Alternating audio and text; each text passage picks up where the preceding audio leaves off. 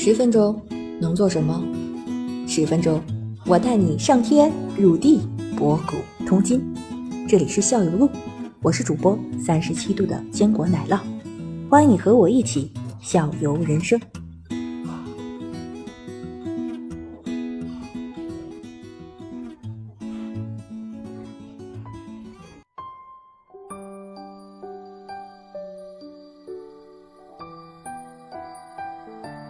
那个，那庞领导，你觉得最早的密室你接触的是什么时候？哎呦，我最早接触密室的时候，大概是十二三年前吧。哇，十二三年前，非常早了。那个时候的密室特别简单，你知道吧？就是你呢就是大家感觉我也差不多。多，就刚上班那会儿就有了。对，基本、基本上就是拿那个这个房子二室两室一厅三室一厅直接改三间密室，然后中间那个门呢就是各种上密码锁，嗯然后屋里开始找线索，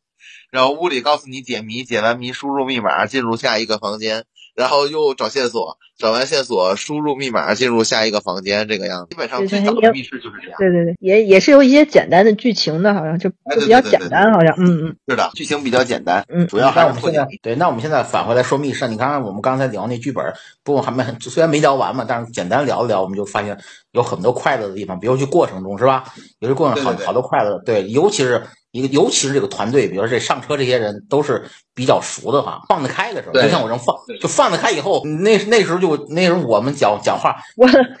往祖坟上跑我，怎么感觉就是告诉你最快乐，然后也有人不太快乐，我们 那是有人不快乐我们那我们当时是不是这么说的？搜证的时候，我还没别动，我还没跑你呢，我还没往祖坟上跑呢。当时在还没有快乐起来呢。对对对对。但是密室，咱换过来说，密室，嗯那它这它的这个全是逻辑在里边，那它的社交性在哪？互动性、社交性都在哪？尤其团队之间，对，比如我团队之我我其实是觉得密室好像有一点那个 快乐，不不是特别的快乐，呃，就是解不开谜的时候不快乐。密室的团队性是这样的，它嗯其实更多需要的是你的行为和动作展现你的这个团结性。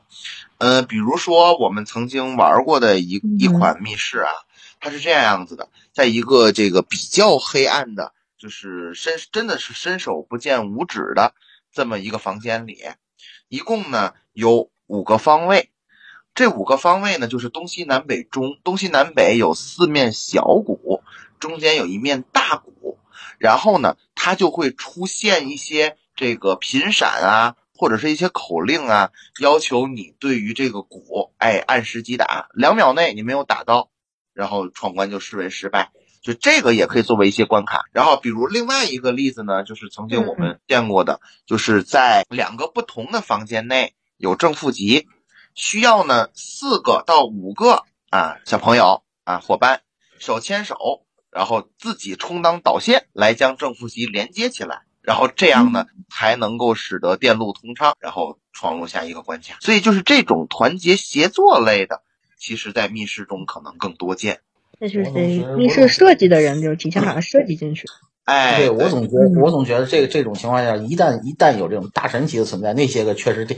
打酱油的机会就太大了。对对对，所以其实它很多这个密室现在的设计的走向呢，也是有团队任务，有单人任务。如果你想体验一下呢，想打个酱油呢，你就参加团队任务，让你也有体验感。但如果你说玩的特别好，或者特别想追求刺激，单个人这个这个去参加去做单人任务就可以了。他比如说在一个特别黑的一个房间里，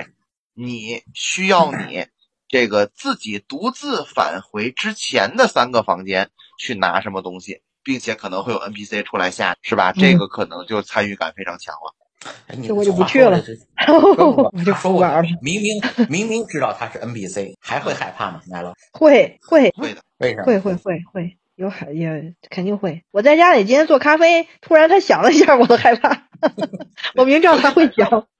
啪一下，我还是会害怕。等等，就是这种这种密室的话，嗯还是嗯怎么怎么说呢？就是就是我总觉得，如果这个团队里确实有大神，那别人的参与感怎么办？怎么弄去？因为因为密室就就归就是这种，呃，规规矩矩的呃规规矩矩的密室，我其实就玩过一次，我就玩过一次。然后呢，我是基本上那个司呢，因为是带着孩子嘛，确实那那里边这种。可以这么说，智商最高的就是我。然后那里边有一个环节，有一个 环节，吹牛，确实，哎，我先吹会儿啊，我先吹会儿，确实把我锁死了，嗯，对对，确实把我锁死，锁死了半天。就那一个环节，确实确实把我锁死了半天。其他的环节基本上还他们还没做完题的话，我就已经给出答案了。嗯，嗯，这这这有。玩的一定要特别快乐，让别人就有有有一次，有一次我见过的一个密室里，他这个设计的这个这个这个环节特别的阴险。他在整个呢是四个牢房，每个房间里关了一个人，就现在四个玩家会关在四个不同的房间里，是一个这个监狱的场。然后呢，你需要从这监狱的四个房间里来进行逃脱。然后呢，大家就开始分析线索进行讨论嘛。嗯，您知道第一个线索的触发条件是什么吗？四个人安静一分钟。好难啊，是 真的，我们聊了大概半个小时，没找到怎么出去，然后大家沉默的，我们说先思考一分钟，过了一分钟锁开了，太阴险了，太阴险了。你说密室逃脱这个环境的时候，它放了一个声音的传感器，只要你这个一分钟不说话，哎，就开，它就能开锁。哇哎，你说这个嗯特别的阴险真的是，嗯真的是挑战你的这个想法。不不不不，我觉得不光是挑战你的想法，不而且而且不光是挑战你的逻辑，你知道吗？他就乐于看到你被逼疯的状态，对，是的，是的，是的，是的，尤其是看到答案的时候，嗯，当知道答案的时候，你那种 你这种上下的落差，是吧？你的刺激感就出来了。对，然后再想确，实就居然还有这么变态的那个那个设计者，是的，是的，就会让你觉得这个特别的，对吧？这个这个心情抑郁，对。但是密室里也有很多这个比较炫酷的这个场景，咱天津就有一个密室就比较炫酷。那个密室进去之后呢，你会看到你的那个面前是一个小房间，一堵墙，然后呢，在里边啊会要求所有的人呢面向那个墙上的镜子，然后呢这个手搭在前一个人的肩膀上。然后呢，他提示完了之后，啊，这样要求大家默默的祈祷。接下来呢，就是整个的这个灯光就全部暗下来，就真的能做到伸手不见五指，这真的伸手不见五指，一点光亮都没有。嗯十秒钟之后，整个这四堵墙呢就会用机械密室的方式呢把这四堵墙撤掉，你的面前就变成了一座寺院。哇哇哦，哇哦就是这种迷失的感觉，哇哦，就完全不是剧本杀能带给你的。等等，我想想，这样的感觉我曾经在什么地方看到过？好像好像是在那种，好像玩过一个哪个乐园的侏罗纪公园的时候，嗯，也是是这样，他是这样，但是我记得当当时